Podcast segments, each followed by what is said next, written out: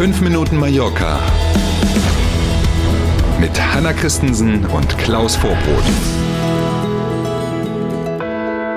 Heieieiei. Vorsichtig gesagt, Windbeutel ist ja Kindergarten dagegen, was wir hier so hatten. Guten Morgen, es ist Mittwoch und wir starten mit 5 Minuten Mallorca. Schönen guten Morgen. Der Winter meldet sich mit einem kräftigen Sturm tief auf Mallorca. Gestern wurden Windgeschwindigkeiten bis zu 120 Stundenkilometer gemessen. Sie kennen das wahrscheinlich auch mit den Warnstufen, das ist so ein Thema. Ne? Man liest das oder man hört das eben im Podcast. Irgendwie sagen die Leute, ja, Warnstufe Orange, müsst ihr aufpassen. In 90 Prozent der Fälle merkt man dann, ja, es ist ein bisschen was, aber Jetzt war mal wieder so ein Tag, da habe ich gedacht, mein lieber Schwan, diese Warnstufe Orange. Hm, Mhm. man Reicht hätte nicht. es, ja genau, man hätte es also wissen müssen und es war gestern und ja auch schon in der Nacht davor tatsächlich richtig ordentlich stürmisch hier auf der Insel.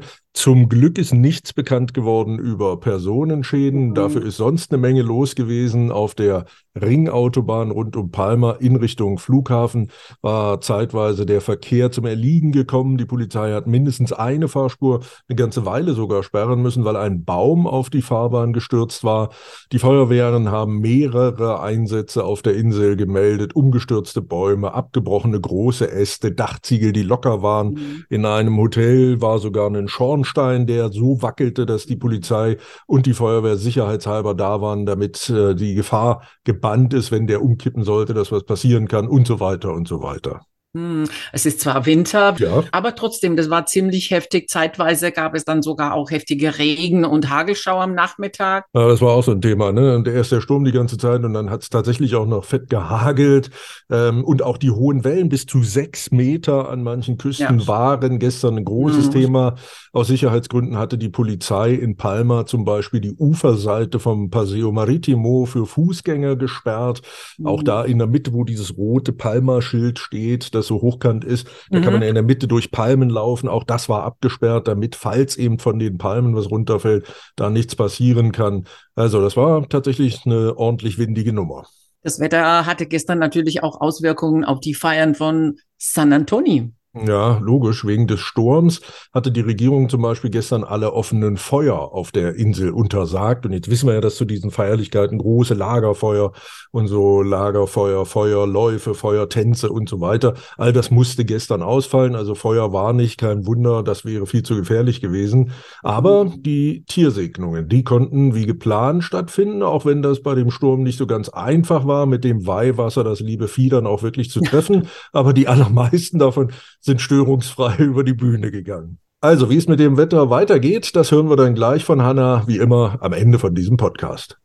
Vorher noch ein anderes Thema. Die Passagierzahlen am Flughafen Palma wachsen auch im ersten Quartal. Allerdings geht die Zahl der Fluggäste aus Deutschland zurück. Interessant. Mhm, richtig gehört. Wer hätte das gedacht?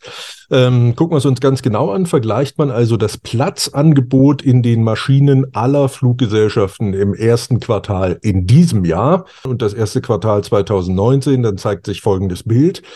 Insgesamt wächst die Zahl der zur Verfügung stehenden Sitzplätze in den Maschinen hier am Airport Palma um sieben Prozent. Und jetzt kommt's, was du angedeutet hast, die Zahl der Plätze in den Maschinen, die aus Deutschland kommen, geht um 20 Prozent zurück. Insgesamt also mehr Touristen. Der Anteil der Deutschen geht aber zurück. So sieht es für das erste Quartal mindestens auf jeden Fall aus. Die Fachleute sagen, die Deutschen haben tatsächlich mehr Angst, Inflation und Co. und sind deswegen eher vorsichtiger. Und das Wachstum, sind ja doch in Summe sieben Prozent mehr, kommt eben vor allen Dingen aus dem eigenen Land, also innerspanischer Tourismus, aber auch aus Frankreich, aus den skandinavischen Ländern und aus Großbritannien. Und jetzt zum Wetter von heute. Der stürmische Wind lässt etwas nach. Es kann aber auch heute örtlich noch Regenschauer geben.